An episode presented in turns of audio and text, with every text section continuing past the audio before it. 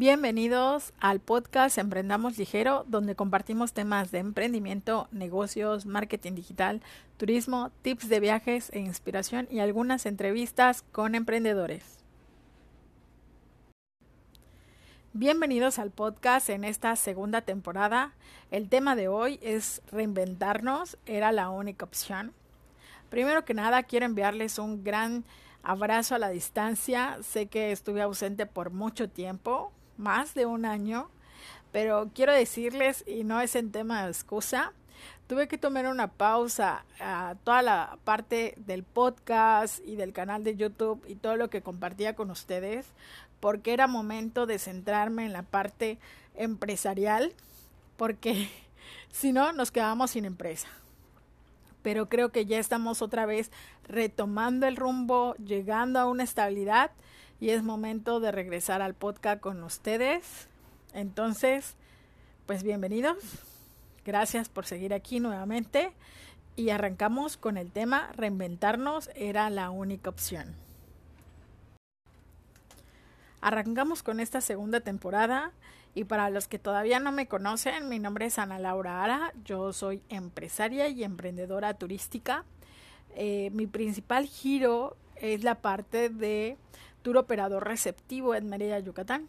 Nuestra empresa se dedica a dar excursiones dentro del mundo maya, pero eh, en este camino largo y con bastantes curvas, pues por mucho tiempo fui un emprendedor y creo que lo voy a seguir siendo por mucho tiempo, porque siempre me gusta andar eh, apostando por cosas nuevas, buscando retos eh, en la vida empresarial entonces, en este camino he aprendido muchas cosas, han habido muchos tropiezos, he empezado de cero, pero esta vez llegamos con el tema reinventarse. Y creo que allí eh, no es que sea una experta, creo que aquí después de pandemia todos somos expertos en esa palabra, pero platicar un poco de ese camino que no fue tan sencillo o tan corto como hubiéramos esperado pues básicamente eh, quería empezar con algo que aprendí durante esta pandemia y con mis alumnos de la universidad. Y digo mis alumnos porque a algunos les he dado clases y algunos tuve oportunidad de revisar sus tesis para poder graduarse. Y era algo que, que nos enseñaron, ¿no? en la universidad todo proyecto parte de un FODA. Entonces, no sé, en alguna plática de revisión salió ese chiste emprendedor. Nuestro FODA nunca vio venir una pandemia. Un ligero chiste emprendedor.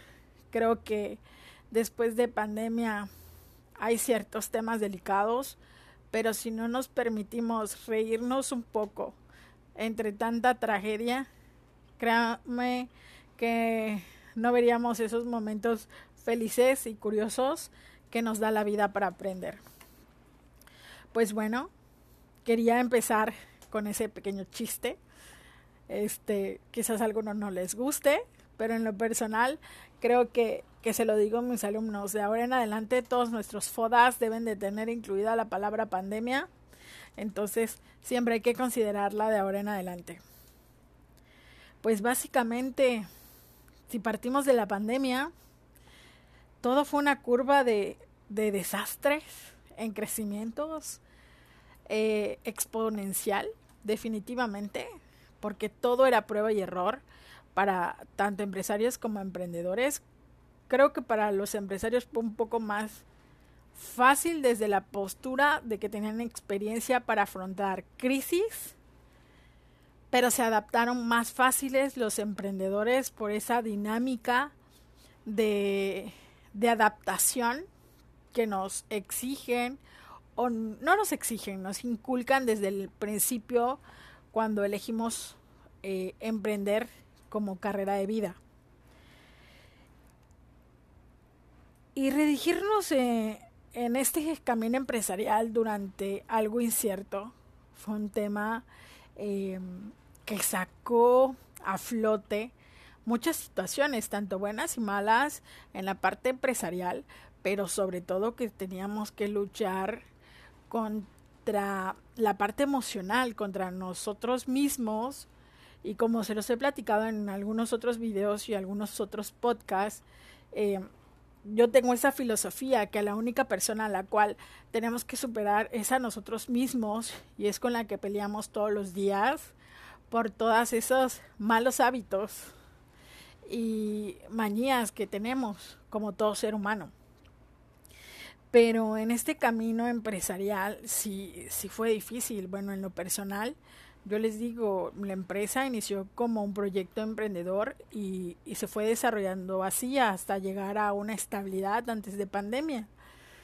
2019, este,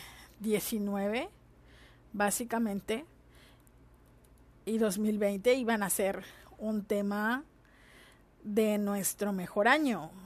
Y entrando en 2023 como, perdón, 2021 como lo mejor, ya siendo una empresa bien posicionada.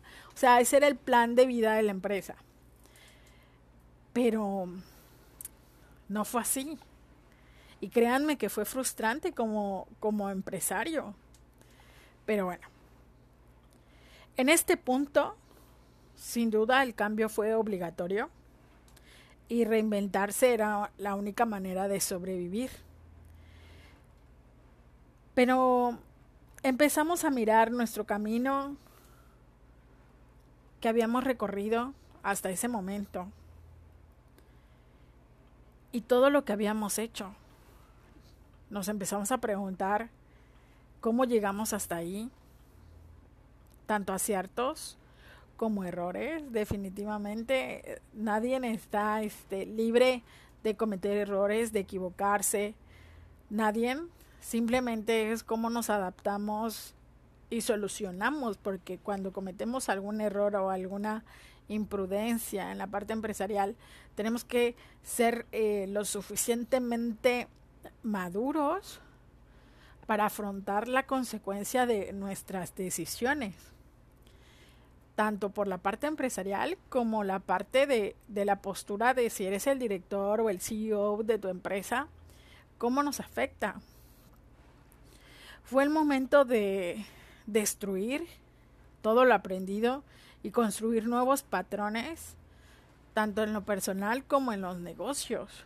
Sin duda, iban muy ligadas de la mano, pero nos enfocaremos más en la parte empresarial, porque siento que en la parte emocional, como individuos, cada quien eh, lo hizo lo mejor que pudo y los que no pudimos, pedimos ayuda. Entonces, todos a nuestra manera buscamos esos pilares que nos ayudaran a mantenernos. Hablemos de compañeros de trabajo, hablemos de familia, amigos, este, parejas,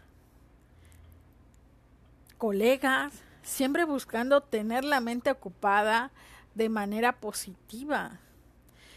Y algo como tips que nosotros hicimos en casa es que em, básicamente suspendimos nuestra eh, nuestro contrato de cable. En casa teníamos cable.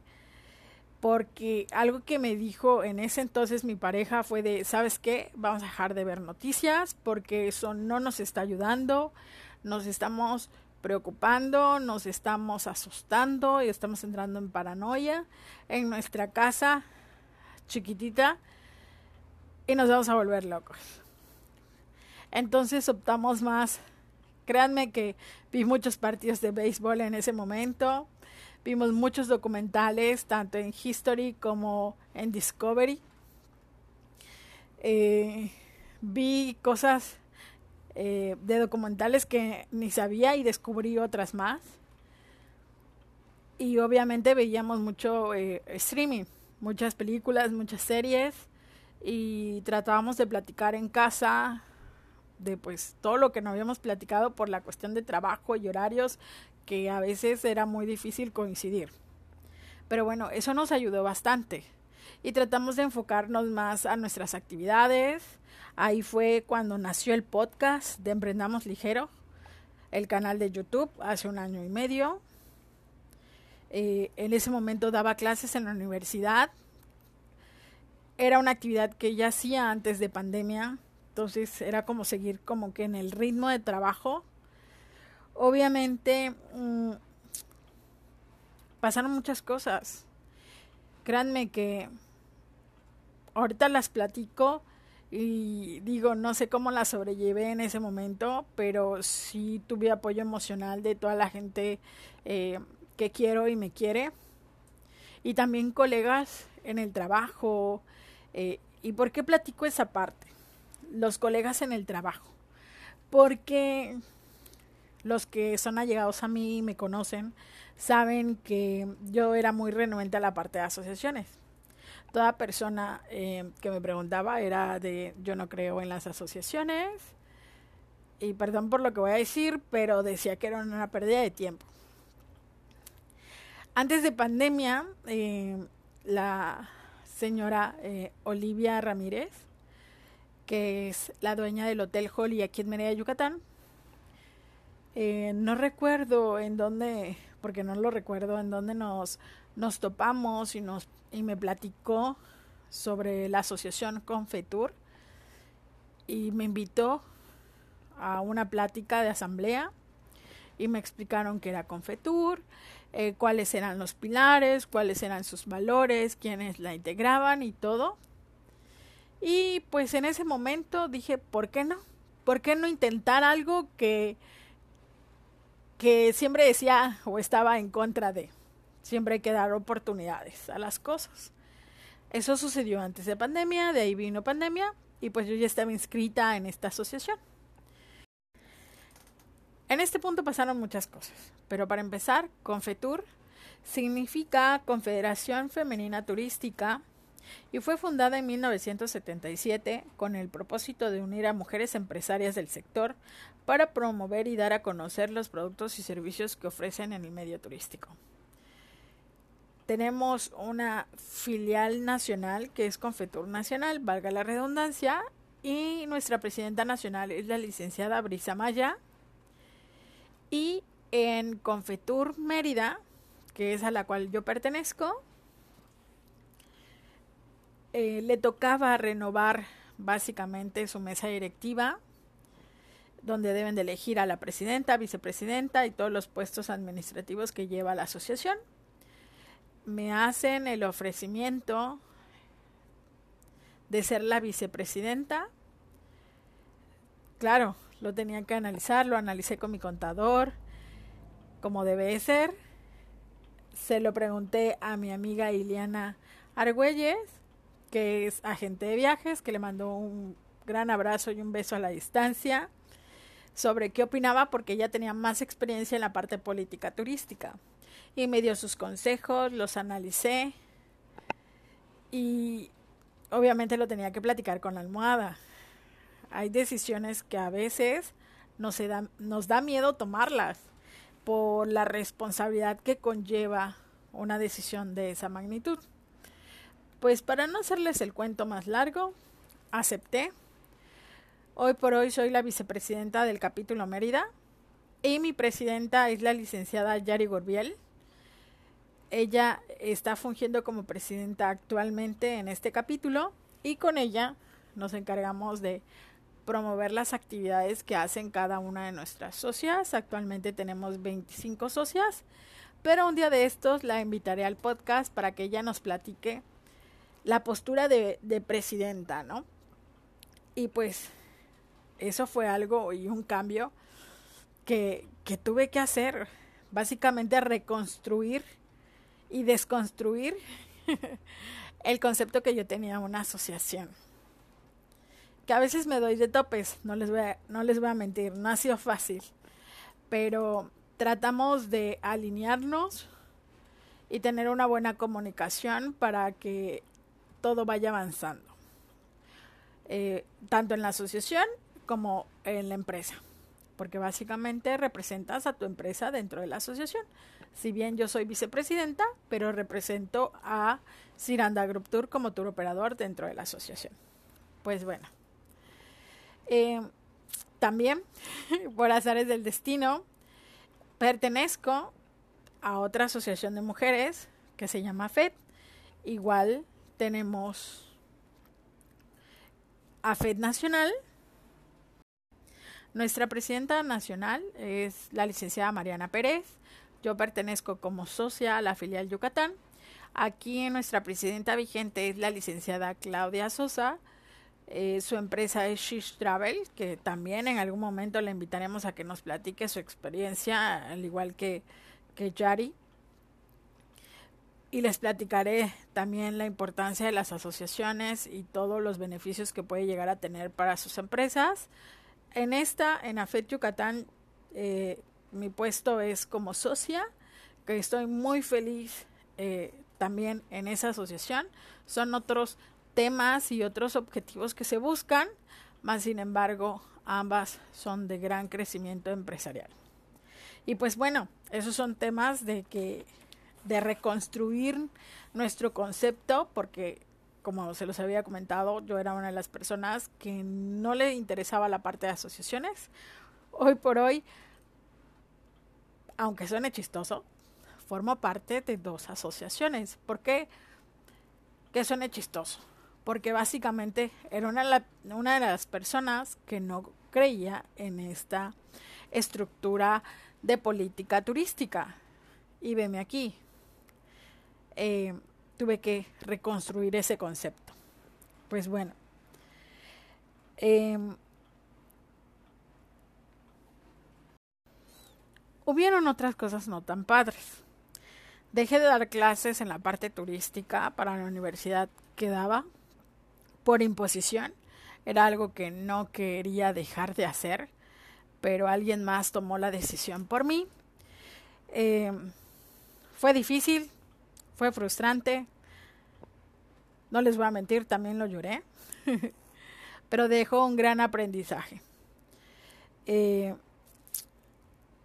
situaciones que no te definen definitivamente en ningún aspecto. Y pues nada, pensé en no regresar a dar clases, obviamente por el tema empresarial, que ahorita los tiempos son muy difíciles por decirlo de alguna manera, entre reestructurar nuevo, nuevo producto, los pilares de la empresa, eh, construir básicamente los cimientos desde una postura post pandemia. Que eso se los platicaré en otro, en otro podcast. Pero con la novedad que nos reintegramos ya nuevamente a una universidad para dar clases el próximo ciclo escolar, que eso, la verdad, me llena un poco de alegría, por no decir mucha, bastante, valga la redundancia. Sí, estoy feliz por regresar a dar clases. Pensé que eh, no me daría eh, esa felicidad, pero sí, eh, a veces las cosas se acomodan de una manera que te sorprende. Pero bueno, esa es una buena novedad. Como empresaria, me llevé grandes lecciones al reestructurar la empresa y se los voy a decir y platicar en corto. Muchos colaboradores se fueron por tema económico en la reestructuración de sueldos, por temas emocionales, por temas de lecciones que no me incumbían a mí, como su, su jefa básicamente. Eran decisiones personales, que, las cuales se respetaron. Y siempre he dicho, les deseo todo lo mejor. Solo fuimos una etapa de crecimiento, toma lo bueno, deja lo malo y continúa. Pero a cambio llegaron eh, otros colaboradores a cambiar la dinámica. Fue para bien porque eso ayudó a la reconstrucción y destrucción de patrones que veníamos trabajando anteriormente. Pero ¿por qué el tema de hoy es reinventarse? Porque esto que les acabo de platicar fue que reconstruí destruí la estructura que ya había formado como emprendedora y como empresaria. Algo que les puedo decir es que perdí todo en la parte empresarial. Estábamos en números rojos, menos cero y muchos ceros más. Y era un momento crítico. Crítico porque aceptar que habías fallado, que sí no dependía de ti en aparte porque era una pandemia que no podías controlar, pero nadie te quitaba ese sentimiento de que habías fallado. Y entender y destruir ese pensamiento llevó tiempo, mucho tiempo. En ese punto crítico tenía la opción de rendirme, eh, dejar de lado la parte empresarial y buscar un empleo, pero me preguntaba, ¿quién me iba a contratar si la mayoría del sector estaba despidiendo a su personal, estaba reestructurando costos, los estaba mandando a casa? Era todo un tema. Y dije, no puede ser. ¿Qué voy a hacer? ¿Qué voy a hacer? Porque de mí dependen colaboradores, dependo yo. Entonces, sí fue, fue como en las películas, ese momento de tensión y silencio de ¿qué voy a hacer? Pero siempre llegan las oportunidades. Como emprendedores nos enseñan a intentarlo una y otra vez y las veces que sean necesarios. Pero hubo una luz al final del camino y una de esas fue que Cefotur, aquí en, en Yucatán, estuvo promoviendo la convocatoria que tenía Impact eh, de su programa Turim's Recovery Program, que era una convocatoria eh, dirigida por Impact México. Impact está a nivel mundial. Y esta convocatoria eh, en corto la pueden verificar en impact.org, que es la página de internet, se los deletreo a todos los turisteros. E conectar papa alfa coca tango punto Oscar Romeo Golfo. Aquí pueden encontrar toda la información del programa, todos los pilares y los objetivos que se buscan, pero nosotros estuvimos inscritas en la convocatoria que salió en 2021, 2022.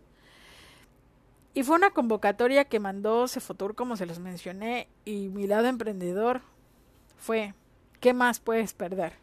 Que te digan que no y puedes ganar si te dicen que sí. Obviamente es una convocatoria internacional porque eran em, países México, Sudáfrica, Egipto, Kenia, Túnez, eran empresarios eh, turísticos, todos los que podían participar, siempre eh, con los pilares de resiliencia y sostenibilidad hubieron entrevistas, cuestionarios, seguimientos, documentación. Y créanme que todos los días después de cerrar la convocatoria vivía con los nervios esperando a llegar a casa y ver en mi bandeja de entrada el correo como toda negativa. No pasas la convocatoria o no fue aprobado tu proyecto o tu empresa no fue seleccionada. Muchas gracias. Una parte de mí esperaba todos los días ese correo, no se los voy a mentir.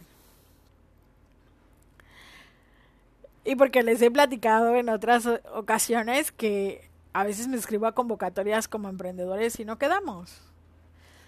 Entonces dije, igual y en esta tampoco quedo. No van a poder creer la felicidad que me invadió una noche que revisé mi correo desde mi celular. Me puse a llorar literalmente cuando vi que había sido seleccionada. No lo podía creer. Se los juro que no lo podía creer. Pues sí. Ciranda Group Tour fue una de las 105 empresas participantes de México que fue seleccionada para este programa por Impact. Como les comenté, pueden ir a checar la parte de esta convocatoria eh, en su página de internet. Y básicamente, ¿qué es lo que nos da esta beca? Que se los platicaré en otro podcast más a profundidad, pero nos daba apoyo financiero en euros, un programa de aprendizaje virtual, eh, aparte tutoría dedicada de un experto en turismo, acceso, acceso a mercados, red global, herramientas y recursos para resiliencia en el turismo y básicamente fueron uno de los pilares para, eh, para desarrollar en esta beca, básicamente. Si bien el capital que nos brindaron fue mucho para, para pago de nóminas, alguno fue para em, ir mejorando nuestros servicios, sin duda. Nos dejó grandes experiencias eh, conocimos a otros emprendedores y empresarios de México y de otras partes del mundo que nos platicaban su experiencia durante este programa. Esta era la segunda vez que se hacía. Entonces los invito a que conozcan un poco más de este programa. En México, nosotros como Ciranda Group Tour le agradecemos a María José y Esteban que estuvieron atentos y dándonos seguimiento y apoyando con todas nuestras dudas en este programa. También agradezco al equipo de Ciranda que trabajó y desarrolló todos los aplicativos para este programa. Y pues bueno, ¿qué les puedo decir? Los siete tips eh, de este podcast, reinventarnos era la única opción. Yo quiero compartirles estos siete puntos que por todo lo vivido este año y meses que estuve ausente, les puedo decir que me ayudaron para construir y reestructurar nuevamente mi pensamiento. Primero que nada, no tengamos miedo de empezar de cero. Recuerda que esta vez lo hacemos por, por y desde la experiencia. Número dos, realiza un autoanálisis con apoyo de tus colaboradores para checar procesos, errores, eh, actividades lentas, quejas que pudieron surgir, tanto de colaboradores como de clientes, y también para reconocer las cosas buenas que habían hecho o han hecho hasta el momento. Número tres, recuérdate por qué estás haciendo lo que haces en este momento. Número cuatro, define a dónde quieres llegar o qué quieres obtener. Eso te dará una dimensión de los pilares que tienes que tener en cuenta para reconstruir tu pensamiento y poder reinventarte. Número 5. Divide y vencerás. Aplicado al trabajo, claro. Realiza grupos de actividades y estas actividades divídelas en pequeñas tareas para que puedan ser más fáciles de realizar con tu equipo de trabajo, pero siempre apegadas a los pilares que definiste en el punto número 4. 6. Deja por escrito procesos, acuerdos, manuales, evidencias para que partas y sepas que esa es tu base. Número 7. Ten como aliado a la disciplina y a la organización para llevar a cabo cada una de las actividades que te has puesto. Y recuerda, a la persona que tenemos que vencer todos los días es a nosotros mismos por nuestros malos hábitos. Estos son los siete consejos que yo te puedo dar en esta segunda temporada después de pandemia, que sé que no ha terminado, pero eh, la parte empresarial ya como que está logrando eh, regresar a una estabilidad. Sé que no, no nos hemos recuperado al 100%, pero llegaremos a ser. Pero desde, la, desde el punto de vista que tuvimos que eh, reinventarnos, porque esa era nuestra única opción. Y creo que reinventarnos no solo parte desde la pandemia, lo debemos de hacer cuando sintamos eh, que no estamos avanzando, que nos sentimos estancados, que no podemos ver más allá de, de nuestro círculo de actividades. Para eso sirve reinventarnos. Creo que buscamos ese nuevo significado después de la pandemia que también nos puede ayudar el destruir los conceptos que teníamos previamente ya definidos y que éramos muy fieles a ellos. Gracias por llegar hasta el final del podcast del día de hoy. Gracias por ser parte de esta segunda temporada, la cual tiene una dulce dedicatoria a mi padre Luis Enrique Ara, eh, que falleció el 3 de junio.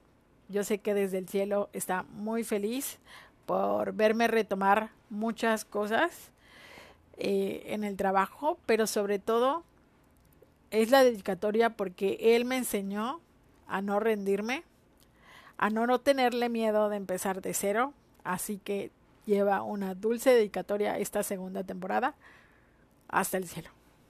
Hasta luego, nos vemos en el segundo episodio.